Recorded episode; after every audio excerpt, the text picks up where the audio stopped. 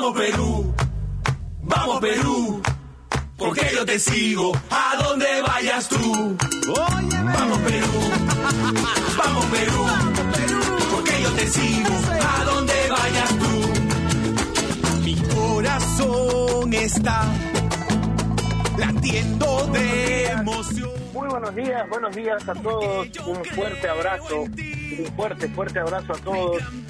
En este momento en el que, que creo nos sentimos más peruanos que nunca, que somos más fuertes y más unidos que nunca, que, estamos orgullosos de, tener a nuestra patria dibujada en el pecho. Creo que no hay momento en el que eh, estemos más unidos que hoy, porque queremos un futuro mejor, queremos un país mejor, y, por eso asumimos la responsabilidad de ser lo más peruanos y más patriotas posible. Muy buenos días a los que se unen aquí, a Toquitaco, un abrazo para todos. Eh, el momento, el momento en el que vivimos tal vez eh, es bastante, es bastante pesado. No, ha, sido una, un fin de semana muy difícil, ha sido un fin de semana muy difícil. No podemos ser ajenos a la situación, pero estamos fuertes, estamos unidos. Y, y lo primero que nada es solidarizarse con las personas, con las familias que pelearon este fin de semana por tener un mejor país, por tener un mejor país. Un abrazo para todos. Seguimos aquí en pie de lucha para para lo que quede para lo que quede de aquí en adelante. Somos somos esas personas que no dejan de pelear, como como buenos guerreros que somos. Porque lamentablemente hay personas arriba que nos están destruyendo a los que más luchamos y más trabajamos por un país mejor.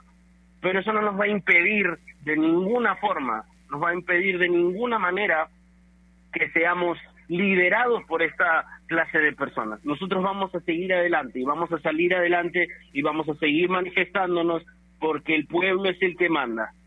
Y así va a ser toda la vida. Mucha gente nos podrá decir, oye, pero ¿por qué están hablando de, de deportes? ¿Por qué están hablando de fútbol? Porque de eso se trata, porque se trata de asumir nuestras obligaciones, nuestras responsabilidades y vamos a seguir peleando desde donde nos toque, porque no nos van a mandar gente que no tiene ni el más mínimo nivel, porque nosotros nos merecemos mucho más como peruanos.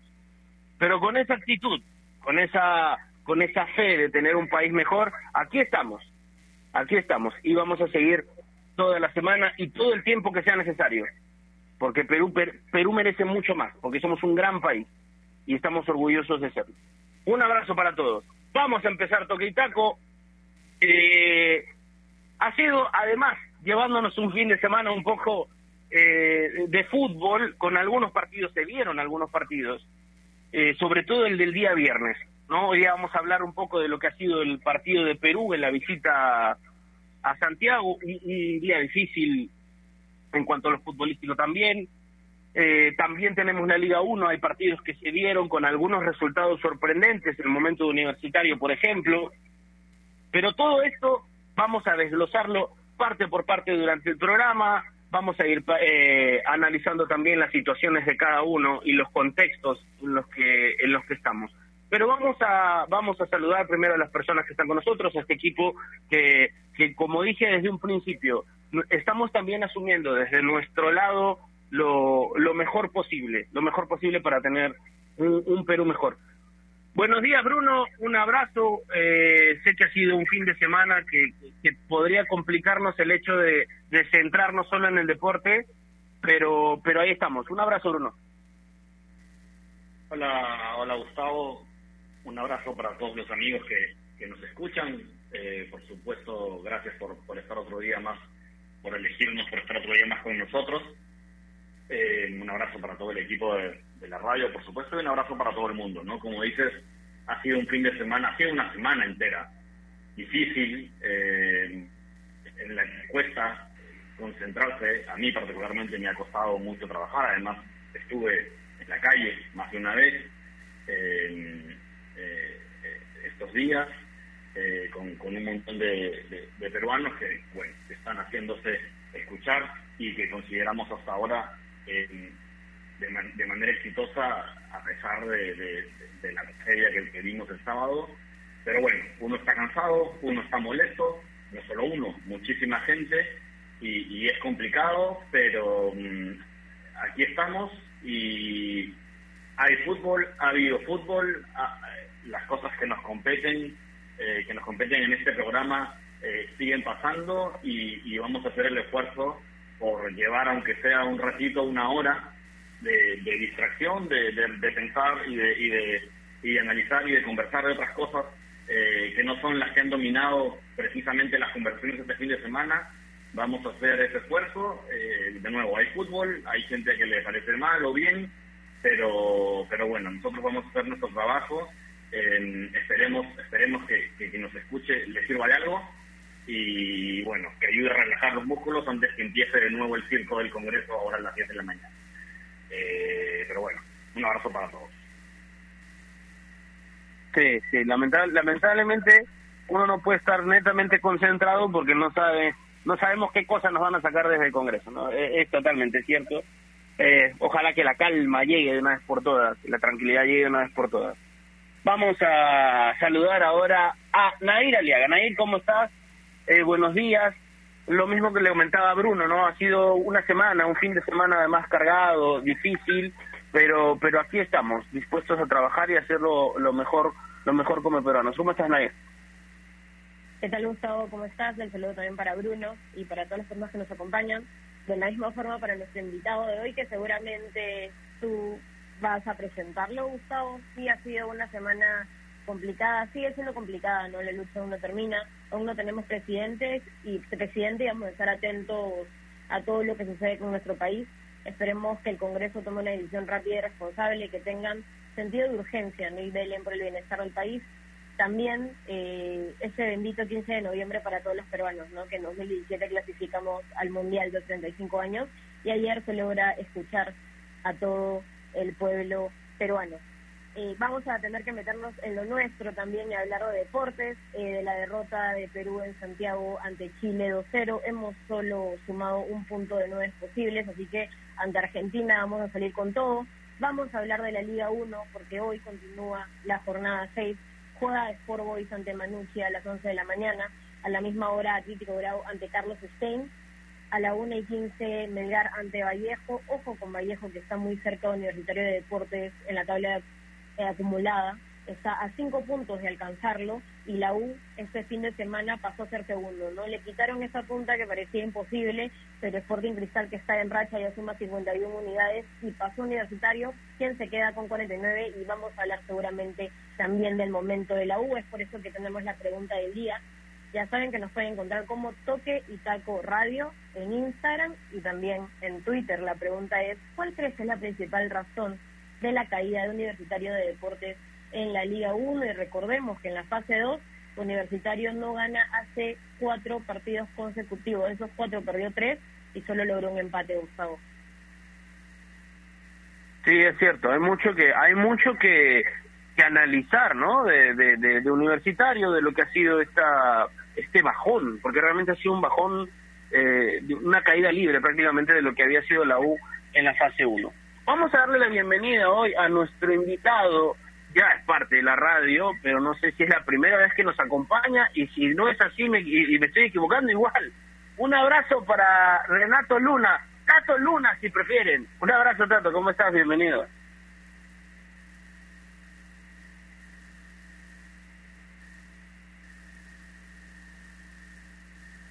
Tato, ¿estás?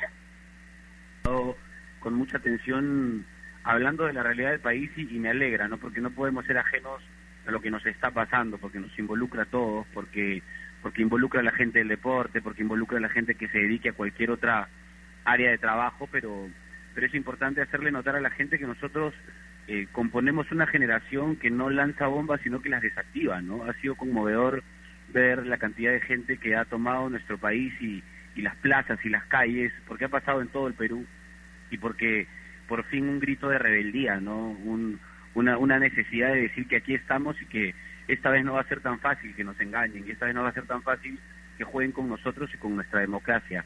Ojalá que aquellos que han levantado su lucha por la democracia después de aquel puñete al congresista y después de tantas marchas, mantengan su interés por, por la política nuestra, porque es responsabilidad de todos, es un deber cívico estar al tanto de la política y ojalá que en los próximos años no nos olvidemos de este momento, porque si nos olvidamos, cosa para la cual aparentemente somos muy buenos, nos van a volver a hacer daño. Entonces, qué bacán haber podido iniciar desde nuestro lado como comunicadores, haciéndole llegar el mensaje a la gente, ¿no? que estamos con ustedes, estamos con todos los que han ido a luchar y estamos con el Perú sobre todo. Ojalá que los que tomen nuestra clase política en adelante estén con el Perú también. Y nada, dispuesto a conversar sobre, sobre la realidad de nuestro deporte, ¿no?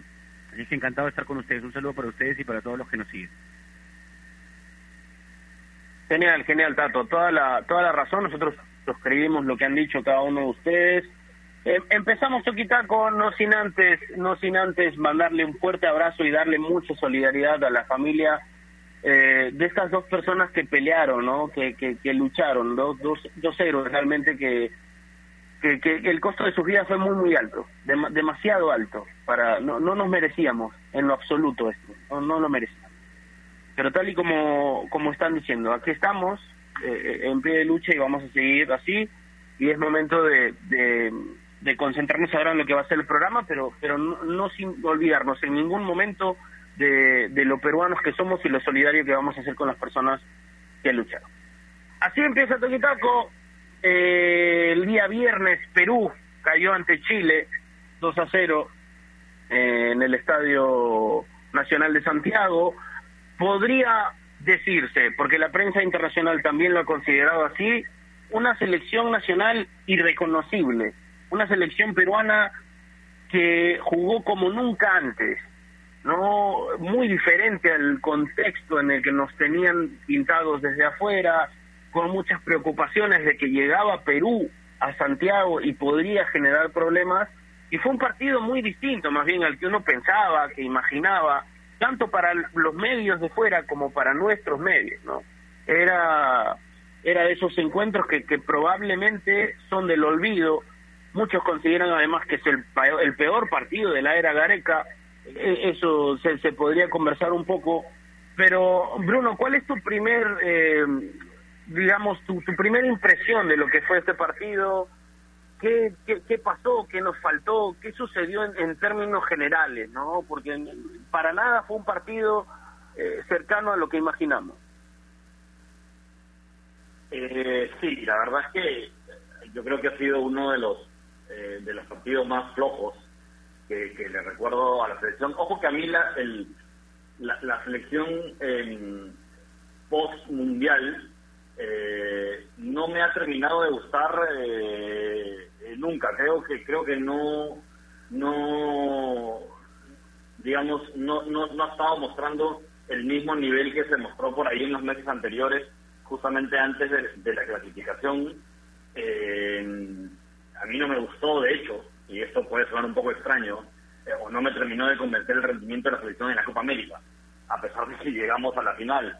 Pero, pero sin embargo, dentro de, esa, de ese periodo que a mí me parece eh, lo más flojo de la selección de la época Gareca, que es el, último año, está el mejor partido que jugó la selección en toda la era Gareca, que es el partido contra Chile en las semifinales, ¿no? Así es el fútbol, ¿no? A veces eh, pueden pasar ese tipo de cosas. Y, es inevitable comparar aquel rendimiento con, con lo que vimos eh, el viernes. Vimos una selección eh, errática y, que no que no encontró, que no se encontró, que, que, no estaba como muy muy larga, los bloques desconectados, eh, no sé, fueron muchas cosas que, es difícil eh, pensar en una sola, en un, eh, ni siquiera en errores individuales, ¿no? Creo que lo que por ahí va, no sé si es lo que lo que origina todo, pero creo que, que Gareca se equivoca y, la, y desde el inicio. Y la prueba más clara es que tiene que hacer un cambio en el primer tiempo, ¿no? Con el, con el ingreso de, de, Cristian Cueva. Eso te habla de que, de que se dio bastante rápido de cuenta de que el plan inicial no le estaba funcionando y no le iba a funcionar. A partir de ahí creo que mejoró un poco la cosa y si bien es cierto, claro, todos teníamos la fe, oye, pero la selección siempre regala un tiempo, ¿no? que, es algo que también suele pasar, ¿no? Un primer tiempo malo y luego en segundo se mejora o al revés. Bueno, pues ahora no pasó, ¿no? Fue un primer tiempo malo y un segundo tiempo igual, ¿no? mal en ataque, mal en defensa, en fin. Como dices tú, ¿no? Una selección difícil de reconocer pero, pero eso es lo que pasa con la selección peruana, es una selección terrenal. Eh, Perú, eh, con respecto al resto de, de, selecciones, y quizás solamente por encima de Bolivia, no están en, en, superioridad de condiciones de ninguna clase, y, y para que Perú gane un partido, o para que gane los partidos, tiene que jugar al 150%. Si nosotros pestañamos 5 segundos, nos cae un gol. Es así, siempre ha sido así. Fue en la eliminatoria pasada, fue en el Mundial y lo sigue siendo ahora. Eh, entonces, no, si te permites un partido como lo que pasó en Chile, pues obviamente lo vamos a perder. Eso, eso, eso me queda claro. Ahora eh, lo que hay que hacer es que no vuelva a suceder, ¿no? Sí, completamente de acuerdo, completamente de acuerdo. Eh, creo que entendemos, y el mismo Gareca lo menciona en conferencia de prensa después, eh, que, ciertamente se equivoca con la alineación inicial, ¿no? Con una alineación que probablemente se basó en ese partido con Brasil, que, en el tribote del medio se ponía un poco la confianza de Perú, pero, pero es, es muy importante lo que tú dices. Si uno de estos jugadores no da el 100% o el 150%, estamos más propensos a los defectos que a las virtudes, ¿no? No no tenemos a Casemiro, Neymar y Messi en nuestro equipo que si se equivocan no pasa nada. Hay que hay que ser un poco más obreros y solidarios en esto porque si si, si uno no hace eh, la chamba bien termina afectando al, al, colectivo en general. Nair, incluso en redes te, vi también pensando lo que la mayoría eh, cree, ¿no? Que parece que regalamos un tiempo ya en todos los partidos, parece una costumbre. Sí, dejemos de regalar los 45 minutos, tenemos que ser regulares en los 90, no siempre vamos a, poder resolver el partido en la segunda mitad. Eh, creo que fue el, peor primer tiempo de Perú en la era Areca, para mí, sí, sin actitud, nadie luchaba las divididas, no presionaban, no marcaban. Eh, me sorprende que nadie marque a Vidal, eh, siendo un jugador tan importante en el fútbol, ¿no? Vidal es muy bueno, por más que no me agreguen algunas actitudes ¿no? que tiene, eh, en la cancha es un jugador muy bueno. Perú le da libertad, le da tiempo, espacio, y él no perdonó, ¿no? Y anotó un doblete. Creo que sí, ¿no? Eh, Cueva, a ver, entra a los 38 minutos cuando ya llegamos 2-0 abajo, y Gareca nunca hace cambios tan rápidos, no solo cuando hay un jugador lesionado, pero esto refleja que se equivoca y sí, lo dice en la conferencia, tiene autocrítica, no no funciona ese 4-3-3 que, que quería plantear, sino con Cueva de 10 y 2 en el medio. Incluso con Cueva, eh, para mí la selección mejora y creo que por más que haya opiniones divididas, Cueva tiene que estar en el 11. Por el momento tendría que estar en el 11, por lo que puedo ver. Eh, la Paula debuta, ¿no? A los 60 minutos a propósito de esto, se convierte en el primer jugador nacido en Turín, Italia, que juega eliminatorias sudamericanas. Me parece que, que va a sumar muchísimo. Yo lo pondría en, en el once inicial ante Argentina. Es un juego rápido, busca el, balón, siempre lo quería, intentaba comunicarse con sus compañeros con los brazos, no siempre levantándolo, eh, hacía movimientos interesantes sin el balón, se generaba espacio, jalaba marca. Creo que tuvo unos muy buenos 30 minutos.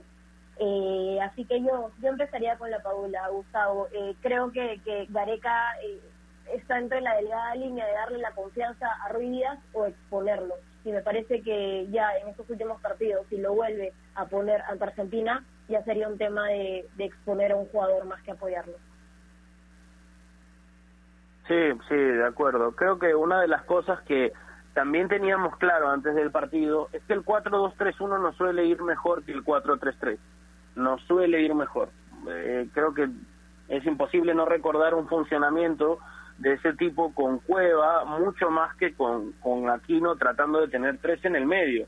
Pero otra de las cosas claras que teníamos, claras para, para la mayoría, entiendo yo, Tato, me vas a decir si no es así, pero sabíamos que, que, que Ruiz Díaz estaría más cerca de no funcionar que de hacerlo, ¿no? Eh, que, que probablemente era un partido que pintaba ya para otro tipo de nueve, tal y como lo es la Padula, pero también conocíamos a Gareca y sabíamos que este cambio no se iba a dar, ¿no? Que, que Gareca no iba, no iba a hacer un cambio drástico, iba a arrancar con un nueve que llega por primera vez, que probablemente le iba a seguir dando la confianza a Ruiz Díaz, eh, creo que todos entendíamos un poquito, un poquito lo que iba a pasar, pero, pero también conocíamos a Gareca.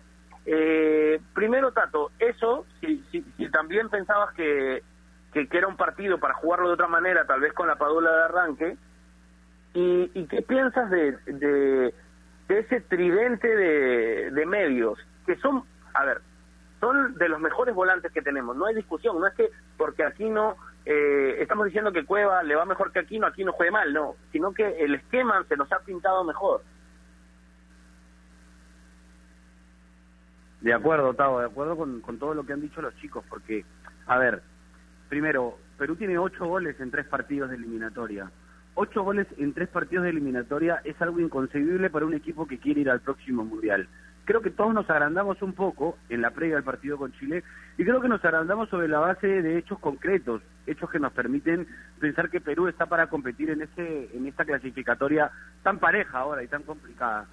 Pero lo que pasó fue que se confiaron en la cancha también y la confianza que nos faltó fue la confianza de la que decían, de la que hablaban ustedes, la confianza respecto del sistema de juego. El 4-2-3-1 es un sistema de juego que a Perú le favorece porque lo ha practicado mucho lo decía Bruno bien al inicio, los partidos de Perú durante la Copa América no fueron de los mejores. Un Perú que trataba de cuajar un sistema de juego nuevo, un Perú que no sabía bien a qué jugar todavía. Hoy llegamos a esta eliminatoria, el tercer partido de eliminatoria frente a Chile, pensando que podíamos ganarle a una selección que está reconstruyéndose. Chile tenía más dudas que certezas en la previa del partido contra Perú. Y eso lo sabíamos desde la prensa chilena, que sabía que había puesto en la cabeza eh, o sobre la mesa la cabeza de rueda para ver cómo le iban estas dos fechas, ¿no es cierto? A la hora de la hora, nosotros nos vimos con la sorpresa de que Perú, en esta semana, en la semana del partido, empezó trabajando un 4-3-3, que muchos interpretábamos como la posibilidad que tenía de acuerdo a que los que habían llegado y componían el 4-2-3-1 acababan de llegar, tenían que tener un día más distendido de práctica, y por eso la primera prueba de Perú, la primera práctica fue 4-3-3, pero de ahí para adelante probó siempre 4-2-3-1. ¿Qué hizo a Ricardo Areca cambiar a última hora el, esquema que probablemente le da más ventajas a Perú desde la confianza? Eso es algo que tenemos que preguntarnos, ¿no? Seguramente los seis goles que ya teníamos encajados en contra hacían pensar a Ricardo Areca que necesitaba meter un hombre más en esa primera línea de volantes. No funcionó porque Brasil, y todos decimos, ¿no? A Brasil hicimos un partidazo si jugamos como contra Brasil en la eliminatoria, clasificamos al Mundial seguro. Pero Brasil nos hizo cuatro, ¿ah? O sea, hay que, hay que tener las cosas de acuerdo a su magnitud real. Y al Brasil hacernos cuatro en un solo partido de eliminatoria, siendo locales, eh, probablemente hace más complicado el camino. Es Brasil, estamos de acuerdo. Pero no te pueden hacer cuatro en tu cancha, ni con la metida de mano del árbitro, ni con nada. De ahí pasamos a hablar de temas que tienen que ver más ya con decisiones técnico-tácticas como la de Ricardo Vareca para preservar a Raúl Ruiz Díaz, que dejó claro que le queda muy grande la presión de jugar con la camiseta peruana. Por ahí, si Raúl Ruiz Díaz no es de arranque, por ahí puede servir un poco más. Conocemos las virtudes de, de la pulga, conocemos lo buen jugador que es y la buena movilidad que tiene cerca del área grande. Pero en ese momento de presión en el que le otorgamos la responsabilidad plena a Raúl Ruiz Díaz, pasan cosas como el mano a mano que falla con, con Claudio Bravo, o como la primera pelota que tiene por izquierda, entra al área chica y define como si no fuera un 9, como si fuera un back central de los peorcitos, porque no le dio potencia, porque no apuntó a la cabeza del arquero. Entonces entra la Padula, que para mí entró sobreexcitado, porque apareció en la mayoría de jugadas muy adelantados, no se ubicaba bien, me parece que por este éxtasis que representaba jugar por la selección peruana, pero con movimientos que sí le permitían a Cueva, porque yo entendí que para que subiera la Padula tenía que estar Cueva, por el tipo de espacios que podía generar el italo peruano con sus movimientos, y funcionó así. La duda grande de Ricardo Vareca tiene que ver con la primera línea de volantes. No sabe jugar con dos o con tres, pero hemos visto un Perú apagado liberamos la presencia de Arturo Vidal, que me parece que Nair decía que es un buen jugador, pero que no tanto. Bueno, para mí, Arturo Vidal es crack, es jugador crack, es top, porque si le das espacios, como en el primer gol, te hace ese tipo de cosas. Y en un partido como el del viernes frente a Chile, no puedes cometer errores. Y al mejor jugador, al que tiene más movilidad, que es Arturo Vidal en Chile, no podías darle tantos espacios. Entonces, vendimos cara a nuestra, nuestra pasividad inicial, no podemos regalar ni siquiera 15 minutos de un partido porque no estamos en condiciones para hacerlo y porque si queremos jugar el Mundial, próximo, el próximo Mundial, tenemos que estar más atentos que, y concentrados que nunca. Eh, Tato, una cosita. Yo no dije que Arturo Vidal me parecía un buen jugador, pero no tanto. He dicho que es un gran jugador. Simplemente que, que no compartía algunas actitudes y declaraciones que tenía fuera de la cancha, pero que eso no quitaba que era muy, muy bueno y que la selección no le tuvo que dar tanta libertad porque no, nos, da resultados claros, sí. De acuerdo, Nair. De acuerdo con eso. Está bien, está bien. Hay que hay que aclararnos también a veces algunas cosas.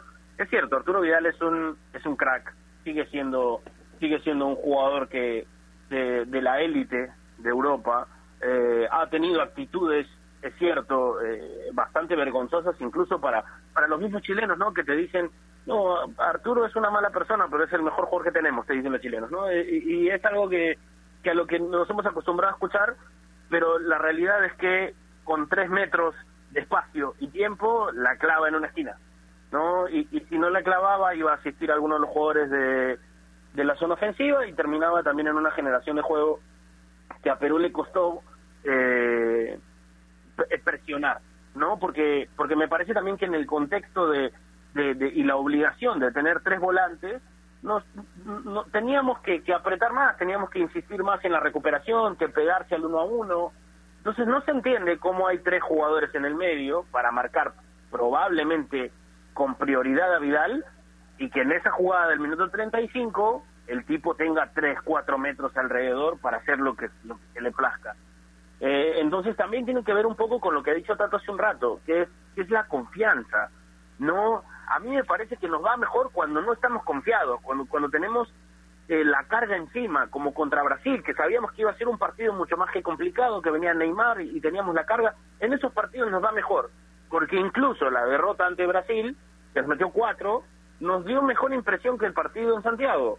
Nos da, nos dio incluso una momentos del partido en el en tramos del partido en los que Perú fue superior y tuvo las opciones de llegar.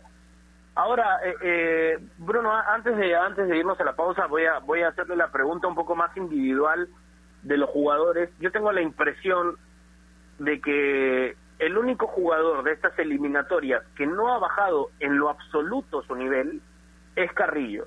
No sé si piensas lo mismo. Siento que André está jugando a otra voluntad, a otro ritmo, pero pero basta que, que los del entorno no lo hagan y, y, nos falta nos falta la conectividad. Pero aún así Carrillo sigue siendo el jugador que está por encima de los demás. No sé si piensan lo mismo, Bruno. Eh, sí, yo creo yo creo que Carrillo es, es de lejos el, el, jugador que está eh, o, que ha mantenido un nivel alto, ¿no? Eh, post mundial. En el resto de jugadores, en algunos quizás no se haya bajado, que no ha habido mejores, otros en los que sí ha bajado eh, notablemente, y, aquí hay que mencionar eh, nombres como por ejemplo el de Luis Advíncula, que, incluso ya en su equipo en España es bastante resistido por la hinchada del Rayo, que, lo ha cogido muy bien, ya, ya, ya está siendo cuestionado y en la selección la verdad eh, estamos visto pues que no es no es el jugador determinante, no esa, esa, esa banda en el Mundial Carrillo Víncula era, era el principal fuerte de Perú, ¿no? Ahora Carrillo solo no puede hacer todo el recorrido y, evidentemente eso le afecta. Creo que Galese también está en un buen nivel. Creo, creo que hay que ser justos también con él. Eh, me parece que, lo de Pedro Galese, más allá de que pueda haber tenido algún error puntual, lo que sea en alguno de los partidos anteriores, creo que en general su nivel también está siendo eh, alto y, que justamente es el nivel que venía mostrando en la MLS, ¿no? Antes, antes de esto, Así que sí, pero claro, con, eso no haces nada. Como decía al principio, Perú, Perú necesita jugar con para, para poder ganarle a un rival como Chile, para poder ganarle a, cualquier rival en realidad. Perú necesita tener por lo menos siete jugadores por encima de seis, siete puntos en un partido. Y no estamos llegando ni a dos. ¿no? Y, ahí está la diferencia y por eso tenemos los puntos que tenemos. Sí, sí, es, e, e, es cierto, ¿no? eh, no se puede con uno, no se puede con dos, con el, con un buen nivel de dos. Hay que, hay que jugar mucho mejor, hay que crecer. No sé si tienes algún nombre, eh, Nair, aparte de Carrillo, aparte de, de Gallese, que tengan un, un nivel que, que no se pueda criticar, porque es muy difícil no pensar eh, en los defectos de cada uno de, de, los jugadores cuando los resultados pintan así, cuando el partido pinta así. Probablemente la mayoría haga un mal partido, pero hay hay algunos que, que rescatan a, Araujo, por ejemplo. Yo discrepo un poco, me parece que Araujo tiene un partido muy normal, incluso para abajo. Hay un par de pelotas que necesariamente la juega la, la, juega mal. Eh, pero no sé si tienes algún nombre. Eh, comparto la opinión de Araujo.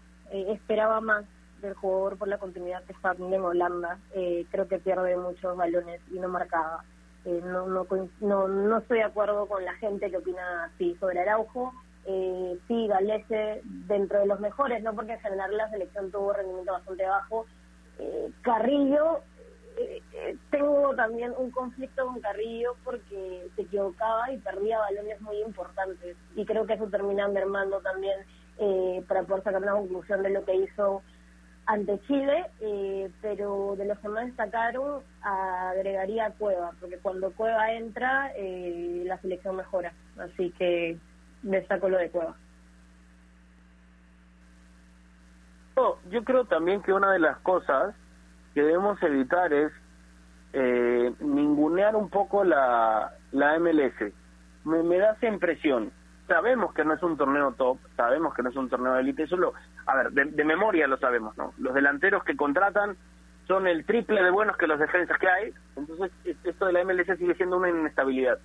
Pero Chile nos ganó con jugadores de la MLS, así que no tampoco podemos ir y, y, ningunear el torneo que me parece que se ha hecho mucho, que se ha hecho bastante.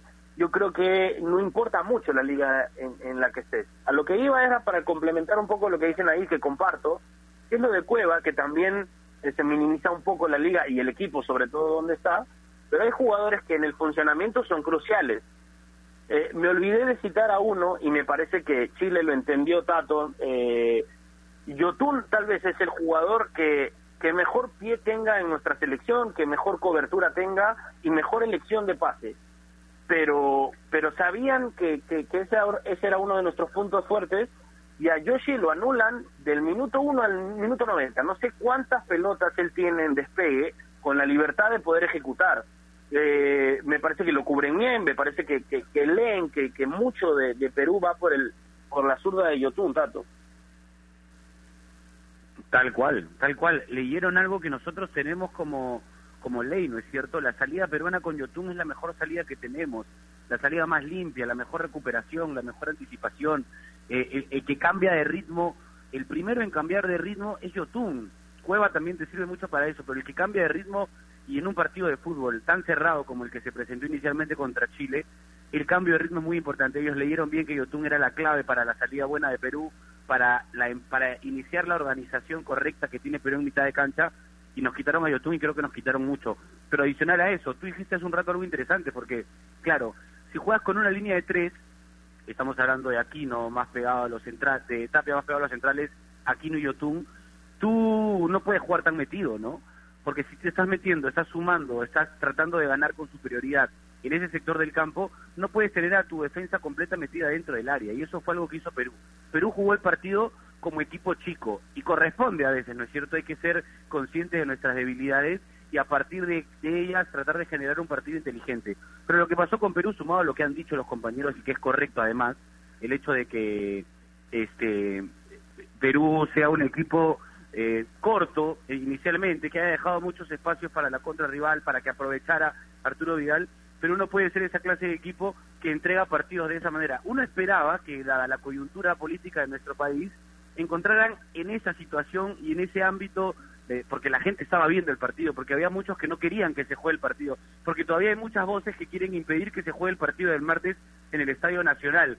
Y el gran problema es que si no tenemos esa rebeldía como colectivo, colectivo que se vio resentido creo yo desde el 11 inicial, si no tenemos esa rebeldía que ni siquiera encontramos en nuestro pueblo para sacar adelante un partido tan importante como era este partido con Chile, tenemos que hablar no de la realidad de los, de los jugadores en sus equipos, porque creo yo que hemos tenido jugadores en estas en las eliminatorias pasadas, por ejemplo, con peor presente. Pero el colectivo es lo más importante del Perú. Y si a ese colectivo, que también se conoce, no le sumamos esa rebeldía que hay que tener, posiblemente las cosas no nos van a salir ni siquiera contra Argentina y ni siquiera en, el, en la continuación de la eliminatoria sudamericana. Así es que sí, eh, nos quitaron a Yotun y también nos quitaron la rebeldía. Esa nos la quitamos nosotros mismos. No tuvo rebeldía Perú, estuvo muy desatento y ojalá que el café cargado sea importante para que el partido contra Argentina no regalemos ni un minuto. Sí, de acuerdo, de acuerdo. E, ese, ese carácter e, y la rebeldía de la que hablas, con la que se, se debió iniciar y mucho más reforzarse después de los goles, eh, no se notó. Lamentablemente no se notó, mucho más distracción, mucho más que, que nos caímos, que nos derrumbamos un poquito. Bueno, eh, está avanzando el programa, nos tenemos que ir a una pausa rapidísima, no se muevan y después de ella Bruno tiene algo que contarnos. Ya regresamos. AOC, la marca que te trae un producto de calidad al precio correcto, color, definición y tecnología. Todo lo que buscas está en un televisor AOC, con garantía y servicio técnico a nivel nacional. Con AOC es posible. ¿Es el voto obligatorio la mejor opción? ¿La inmigración ha aumentado la delincuencia? ¿Tenemos al Congreso más impopular? A veces la cantidad de información que recibimos deja más dudas que otra cosa. Nosotros nos dedicamos a resolverla. Entérate de más en enterarse.com. Enterarse. Sabes más, decides mejor. El mundo del deporte está lleno de temas que nadie se atreve a tocar. Nosotros tenemos la misión de hacerlo. Investigar a fondo para darle explicación a los problemas es nuestra obligación. Marcando la pauta, de lunes a viernes a las 2 de la tarde por Radio Ovación, la emisora deportiva del Perú. Vamos Perú, vamos Perú, porque yo te sigo a donde vayas tú. Vamos Perú.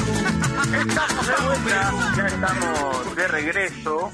La selección peruana estaba entrenando en la Videna. En ningún momento eh, se ha decidido o, o, se acercó a la decisión de posponer el partido en lo absoluto. Eso que, que, no, que nos quede claro, ha sido complicada la situación, pero para Conmebol es mucho más difícil el, eh, la idea de poder posponer un partido como este. El calendario está tan ajustado que se hace imposible pensar que un partido de eliminatorias pueda moverse a, a alguna fecha.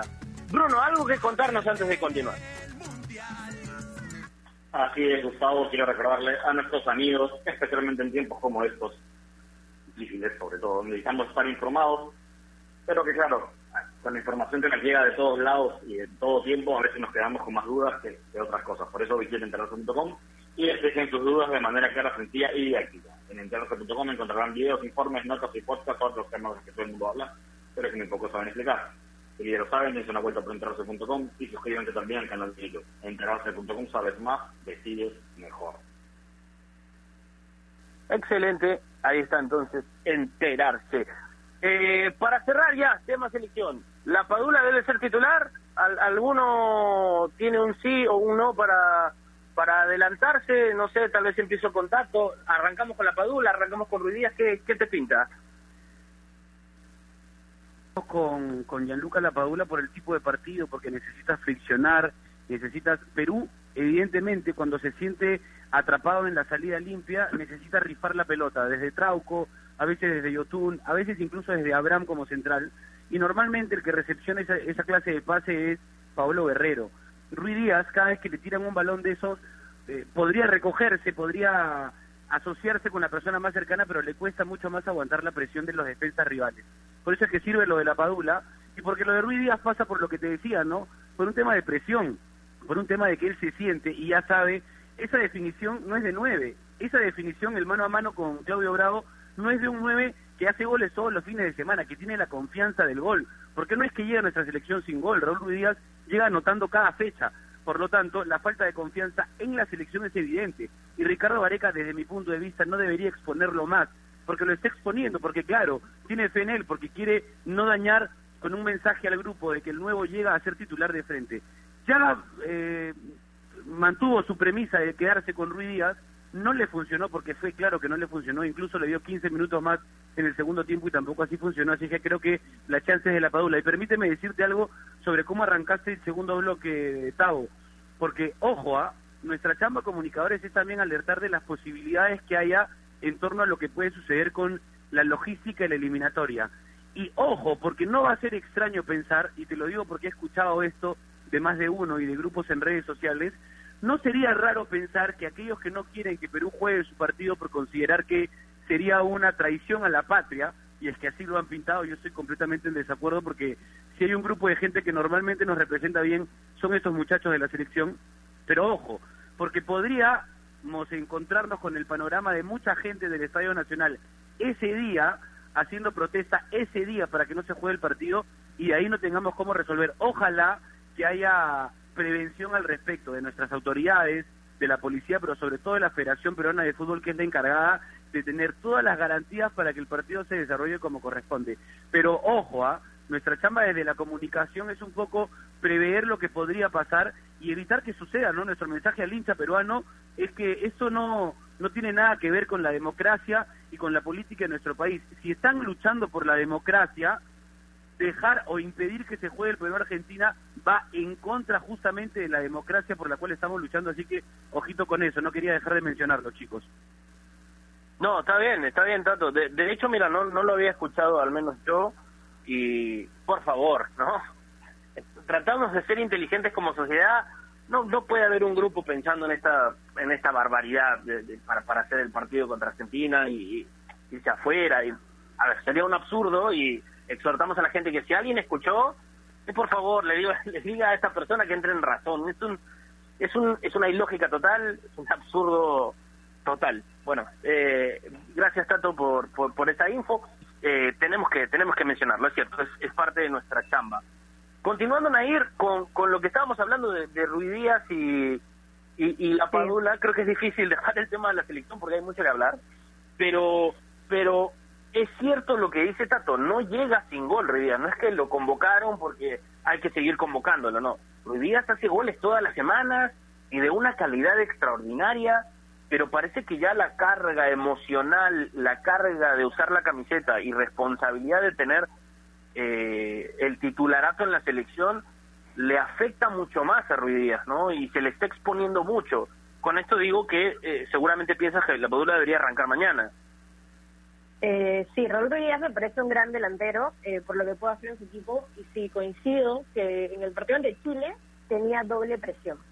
Eh, la usual porque no se le dan los resultados en la selección y la presión de tener a un delantero que juega en Italia y que está esperando su momento para poder entrar.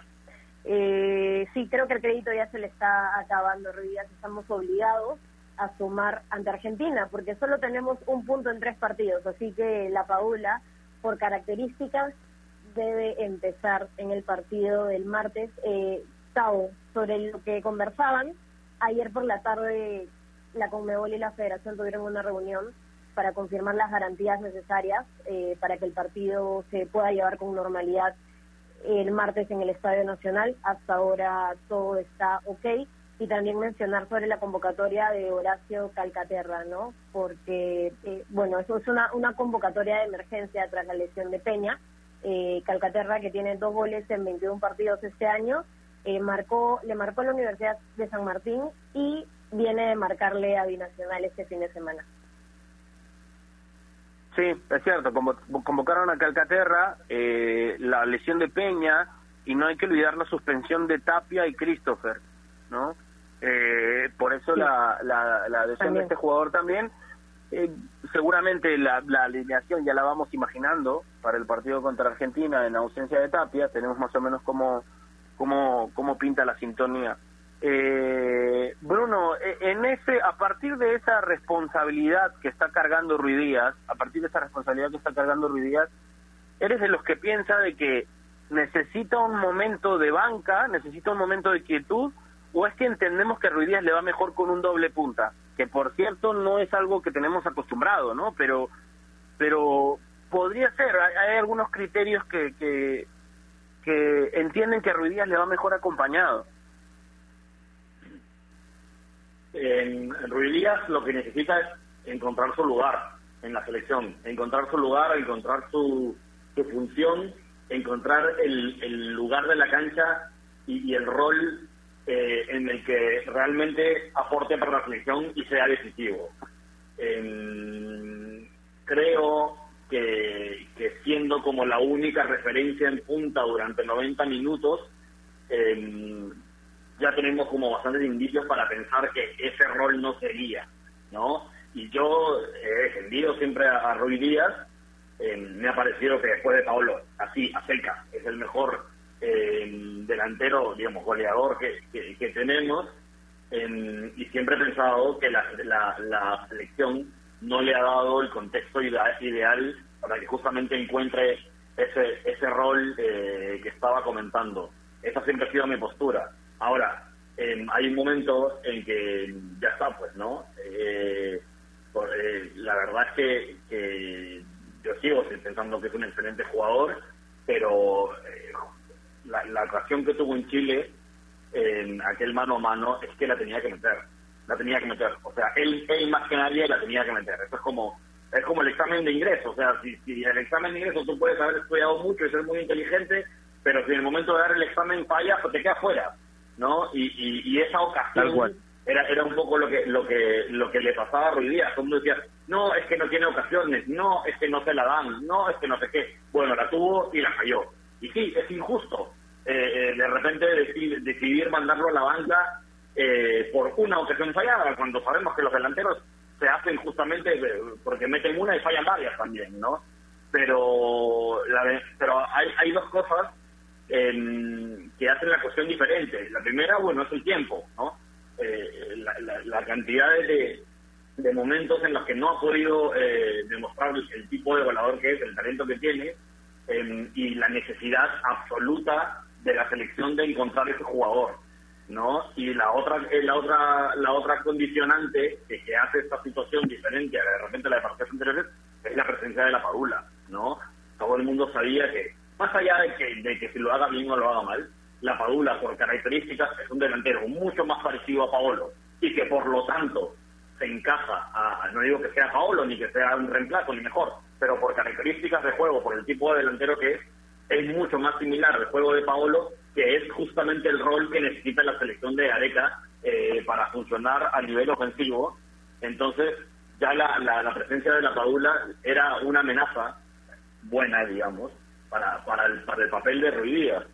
Y cuando, lo, y cuando entra la Padula, es verdad que le hemos visto muy poco, eh, es verdad, pero justamente creo que por los movimientos que hace, por los por los por, por la forma que tiene de, de buscar el balón y aunque haya sido ansioso y lo que sea, que son cosas que se entienden, eh, creo que demostró justamente esa teoría de que probablemente sea eh, la opción más adecuada para que la selección no tenga que modificar todo su sistema construido en años para, para poder encontrar el gol, ¿no? Así que yo igual no creo, y me considero que la Paula tiene muy poco tiempo todavía con este grupo, como para decir que este, este mañana contra Argentina tiene que ser titular.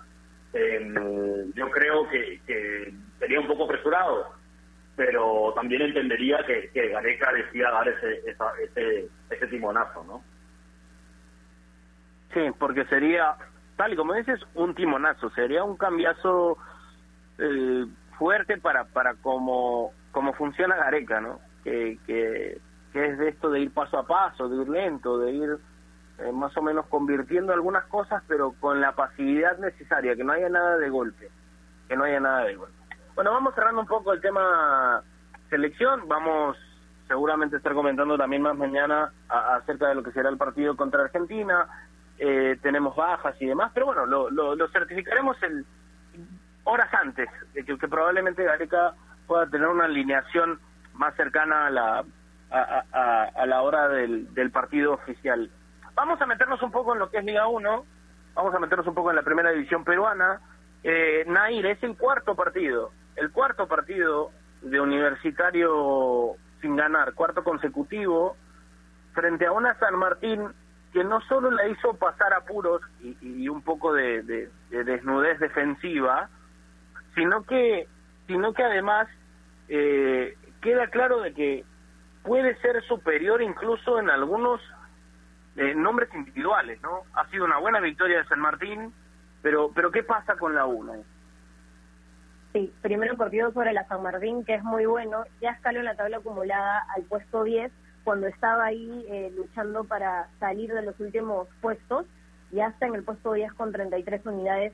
No pierde desde octubre. Hasta hoy solo suma dentro de todos los partidos una derrota que fue ante Sporting Cristal. Luego ha ganado en su mayoría. Así que es un gran momento de la Universidad San Martín que se vio reflejado en el partido del sábado ante Universitario de Deportes un universitario que para mí sí le terminan de mermar eh, las ausencias que tiene, ¿no? Eh, también es un equipo que ya todos los demás saben cómo juega, es muy predecible. Si el rival se tira para atrás y aguanta, la uno tiene con qué poder llegar. También cuando marcan a Millán, que para mí es el cerebro de, del equipo, eh, también Universitario de Deportes no sabe con qué sacar adelante el partido. Eh, ayer, bueno, ayer no, el sábado, eh, anota un triplete, es el primero de este año, que ya suma seis tantos además y se vuelve el goleador, el máximo anotador de los Santos. Es un jugador eh, muy bueno, ¿no? Es colaborativo, hace un buen recorrido eh, y además tiene buen pie. Eh, me parece muy interesante lo de Jordan Giving, que siempre es un jugador distinto y uno de los jugadores que destaca en la San Martín, que desde todo el año siempre ha jugado bien, solo que no se le daban los resultados, no se le abría el marcador o no podía eh, eh, poder sostener eh, una victoria parcial, pero ahora sí se le están dando las cosas y está reflejando como siempre ha jugado. la UOMA ha sumado un punto de 12 posibles en los últimos cuatro partidos, no gana hace cuatro encuentros y además que Cristal pudo vencer este fin de semana y le quitó la punta del acumulado, ¿no? Esa punta que para muchos universitarios de deportes era inmovible, pues no. La U ya pasó a ser segundo, tiene 49 unidades, Sporting Cristal tiene 51 y como lo decía al comienzo, atención con la Universidad César Vallejo que tiene 44 puntos, aún no juega eh, por la jornada 6 de la fase 2. Hoy a la 1 y 15 eh, se enfrenta a Melgar y si la U sigue en caída libre, pues Vallejo se puede posicionar segundo.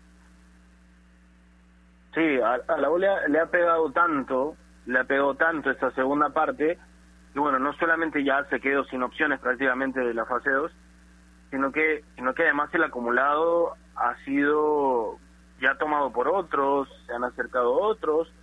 Hemos sido, hemos sido un poco repetitivos aquí en cuanto a la columna, la famosa columna vertebral de que hablábamos de la U Tato, con Carballo, con Alonso, eh, con Alfa Geme, Millán en el medio y Dos Santos en, arriba, ¿no? Por, por citar solo algunos de los principales nombres.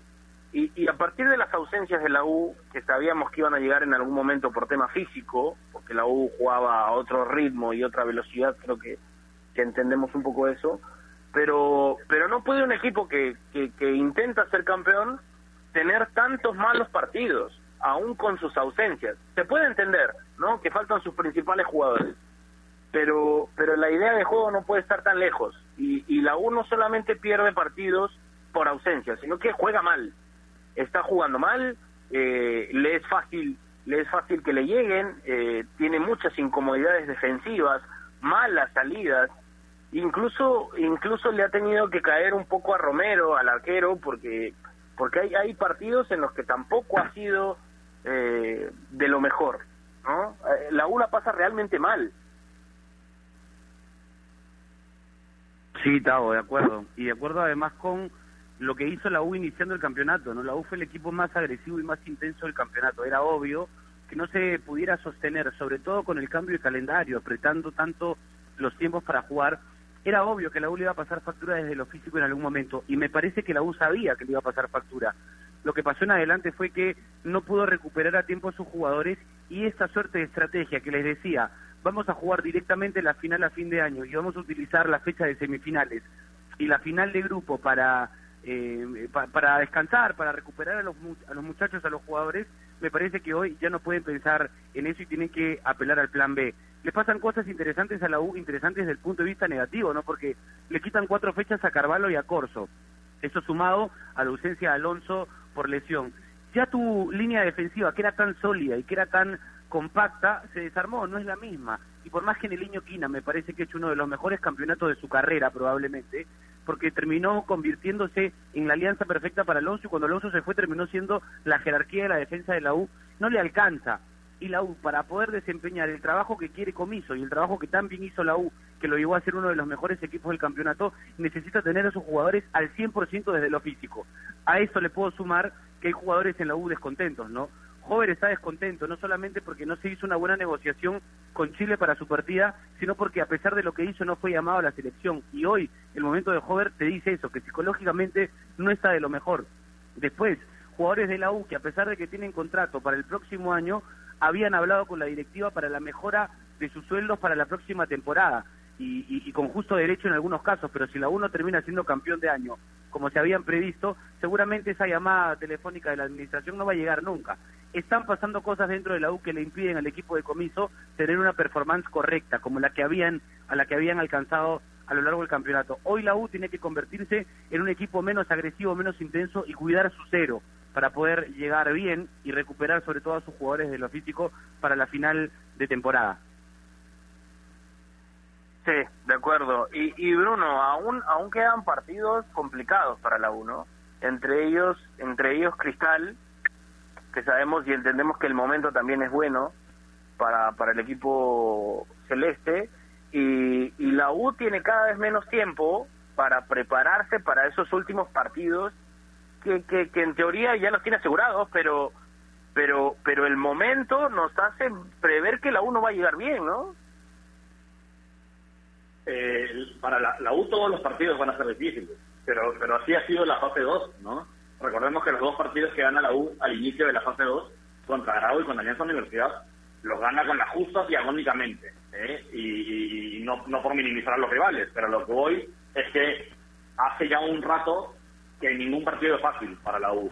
Eh, y ahí es donde se conjunta bueno todo lo que lo que venía mencionando ustedes no que dice Tato lo, lo que hemos conversado nosotros las ausencias, las suspensiones, las lesiones, etcétera, y evidentemente eh, todo eso sumado a que es un equipo que de pronto esa, esa fortaleza, esa solidez, esa confianza que tenía desde lo mental también, de que el grupo funcionaba y que siempre que fallaba alguien iba a salir a, a otro a, relevar y, complementar el error, esa, esa seguridad ya no está y se nota, ¿no? Y es una seguridad que cae por el propio peso de, de, de, los malos resultados, ¿no? Y es algo en lo que es lo más normal que los equipos se vean inmersos.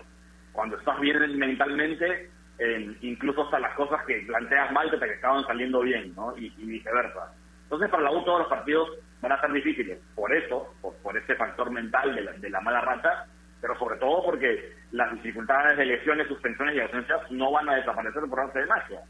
Eh, eh, ahora le expulsaron Azúcar el, el, el, sábado, no va a estar jugando con él. De Dos Santos se decían que volvía para el partido con la San Martín, no volvió. Bueno, vuelven para el siguiente los convocados, pero pero Alonso todavía no tiene fecha de vuelta. No, no se van a solucionar los problemas de la U eh, de una noche para otra. Yo lo que decía, la U ahora tiene que concentrarse en mantener eh, en mantener el primero o segundo puesto del, del acumulado, ¿no? Eh, ahora Cristal ya lo pasó, ya es Cristal el líder del acumulado con la victoria con la victoria del sábado. Si la U le gana a Cristal el próximo partido, la U lo recupera quedando dos fechas, ¿no? Eh, Vallejo si gana hoy se pone dos, a dos puntos de la U en el acumulado, eh, lo cual es una amenaza. Ahora mismo eh, la U, más allá de sus partidos, lo que tiene que mirar más de cerca no es Cristal, sino lo que ha dado Vallejo. ¿No? Porque Vallejo es que le puede quitar ese, ese sitio en la tabla para ahorrarse un partido extra antes de la final eh, del año, ¿no? Así que la U tiene que, tiene que tener calma, tiene que tener calma, jugar, y, lo digo sin también tenemos jugar como equipo chico, estos partidos que le quedan, a cuidar los resultados, asegurar los puntos y a jugar de manera inteligente. Sí, sí, sí, de acuerdo. Bueno, no, nos quedamos sin tiempo. Gracias, gracias por acompañarnos. Nair, nos vamos. Nos vamos, Tavo, eh, mencionando también que Mascherano anunció su retiro. Esto lo hizo después de una conferencia en la derrota de estudiantes 1-0 ante Argentinos Juniors. Eh, él hace una hora también ha mandado un mensaje por, por redes sociales y figuras como Iniesta, Messi, Piqué se han pronunciado tras la decisión de Mascherano. Eh, Messi dice que tantos años juntos y que lo va a extrañar muchísimo. Eh, recordemos que, que Mascherano tenía 36 años y bueno, esta es la noticia que está dando la vuelta al mundo. Les mando un gran abrazo a todos, tengan un gran día y esperemos tengamos noticias buenas sobre lo que sucede con nuestro país. Muchas gracias, Tato, también por acompañarnos. Un abrazo. No, gracias a ustedes. Un abrazo y, más fuerza que nunca para el Perú. Arriba Perú, muchachos. Abrazo, Bruno. Un abrazo también eh, y nos encontramos de nuevo mañana. Un abrazo para todos. Cuídense mucho, gracias. Dios los bendiga. Chao. Cantando hasta el final. Porque